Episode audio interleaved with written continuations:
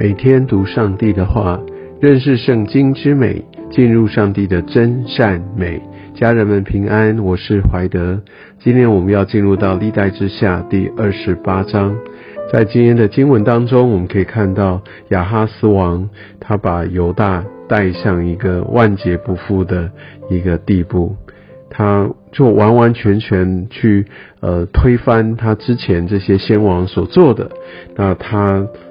就完全的来走向外邦，来拥抱当地的这样的一个迦南的文化。呃，因为呃，在第二节他就说，呃，他铸造巴利的像，那他也行以色列诸王的道。啊，其实，在北国以色列，他们就是呃，在敬拜当地的这些的神，用当时的文化，哦，跟他们已经紧紧的结合，乃至于他们已经离弃了上帝。所以，就像第三节这边就说的，他们在那边是呃，新人谷烧香，然后呃，焚烧儿女，这是一种用儿女献祭的一个外邦敬拜的习俗。然后他们在那边行各样上帝眼中看为可憎的事，是非常让他厌恶的事情。而且在秋呃秋坛山冈。各青翠树下献祭烧香，这都是在当地迦南文化当中敬拜的一种模式。呃，也就是因为他这样真的彻底的来呃败坏的这整个呃对上帝的敬拜呢，所以第五节就说，所以呃耶和华他的神将他交在亚兰王手里。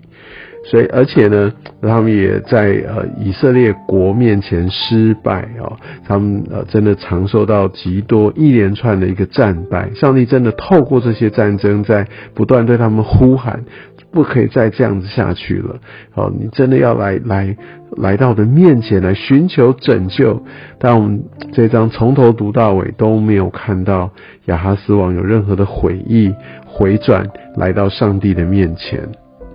接下来我们可以看到，在以色列跟犹大的征战，后来以色列人大大的得胜。其实以色列人那个时候，呃，他整个国家国力也很衰败，但是上帝依然使用他们来提醒、警告，呃，他们自己的弟兄，就是在南方的犹大王国。所以，即使以色列人也，即使是不是太强，也能够得胜，是因为上帝已经把犹大人交在他的手中。而这整个的事件的发展，然后发现他们就打算要来呃大大的来屠杀呃犹大人，他们领受到这样的一个上帝的呼召，有上帝的恩宠，但是呢，他们却想要就大型杀戮，用自己的方式来取得一个全面性的一个胜利，但是在这个时候，呃，上帝就透过先知来阻止他们。其实，在立位记二十五章就讲到说，他不可以让自己的弟兄来来成为奴役啊，那做劳役等等的。但是在这边，我们可以看到，以色列真的就把犹大人这样大型杀戮，而且就要来使用他们来为着自己的利益而行哦。那我们可以看到，呃，先知先见就是阻止他们做这件事情，他们必须要明白上帝的心意。我们可以看到以色列人，哎，他们就同意了，他们愿意听进去这样的一个劝勉。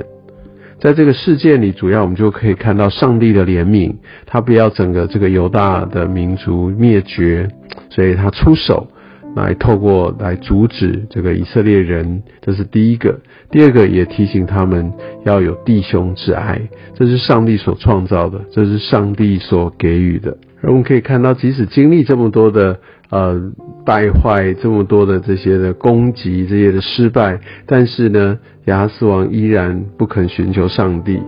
所以当呃这个亚述呃诸王就反而成为他的一个呃他所希望寻求呃最好的一个帮助者。结果呢，我们就可以看到，在呃当时，即使他想要跟亚述王去做这样的一个盟约。但是像非利士人哈，那像以东人来，好，他基本上他都给他们极大的一个破坏。而我们可以看到，在这边，呃，上帝就继续的来使用这些外族来提醒，也来想要来唤醒呃犹大，因为犹大他们离弃了上帝。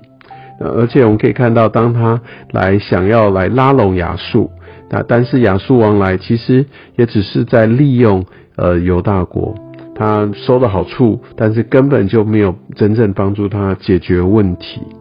而我们可以看到，当有一个新的战士要开启时，或危难持续时，呃，雅哈斯王依然的不不会去寻求上帝，呃，他反而去。呃，来来引进哈更多的呃这些的仇敌，比如说他就想要去拉拢亚述王，期待透过亚述的一个军力能够来保他平安。但经文说的非常清楚哦，他根本就呃没有得着他想要的援助帮助哦，反而助长了这个亚述的气焰，而最后他们的兄弟之邦哈北国以色列就是呃被亚述所灭亡。第十九节哈就讲到，因为以色列王哈亚哈斯在犹大放肆，其实这边他讲的其实是犹大王亚哈斯哦，我想这是当时有些时候的一个表达方式，他统称那是以色列，但我们从前后文清楚知道这是犹大国的王亚哈斯，而我们可以看到他把这些所有这些属于耶和华的，他都给了这个世界。我们可以看到，他后面他不断的来拜当时的这些外邦的假神，而彻底的离弃神，甚至在呃耶路撒冷各处的拐角都建筑这些对外邦假神的祭坛等等。那这个真的就是惹动上帝的怒气。也许我们读今天的经文，会让我们觉得有点沉重哦，也觉得说哇，真的好像罪有应得。在一开始读几节，我们就。呃，就可以预想到哦，接下来他所会发生的事情会带来什么样的结果。但很多时候，我们也在读这些旧约圣经的故事，我们就会觉得，哎，这个就是当时的事情，所以我更了解背景。但是对我有什么关系呢？我明明也不是那样子拜假神的人呢。但我想要呃跟大家分享的，就是在今天的经文当中特别提到哦，那有种叫做。呃，转向当代文化的一种潮流，就是你说在那个情境里，在那个文化潮流当中，好像你就很容易来进入他的一个文化跟潮流里，就好像在这边犹大国，他们要没有坚持自己的信仰，反而去拥抱在当时当地所拜的这些呃巴利的诸神。但是对我们来说呢，也许。我们现在呃所一段很看重的我的工作、我的头衔，甚至我的健康、我的某一些我觉得是太重要、太重要的一个一个，应该是我至高无上的一个最优先次序的东西的时候，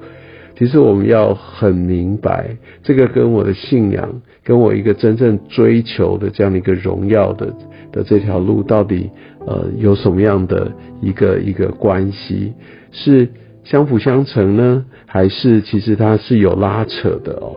愿上帝都带领我们要回到一个真正信仰的根基哦，不是因为好像要来随从这世代的一些的潮流，或甚至觉得说哇，好像这样是更有 power。的真相绝对不是这个样子。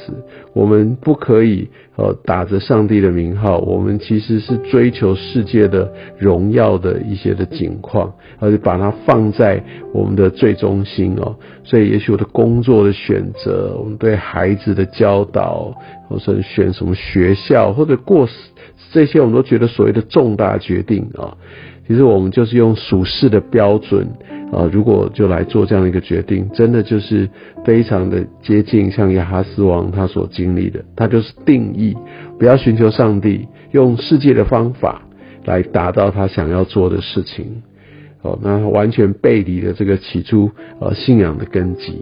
真的求神呢，也透过今天的经文，让我们审视我们的生活方式，我们呃对于神与他建立关系。跟他有个别的交通，我们对肢体当中的连接，参与主日，参与小组，啊，这段经文真的是给我们一些提醒。我们是就随从，好像这世界所追求的，那我们就是过一般，呃，跟非基督徒没有太大差别，除了会参加聚会以外的这样的生活。我们是这样的基督徒吗？真的求神也透过今天的经文，也来光照、来导引，让我们不要失去了这个呃从信仰出发的这样的一个很重要的历程。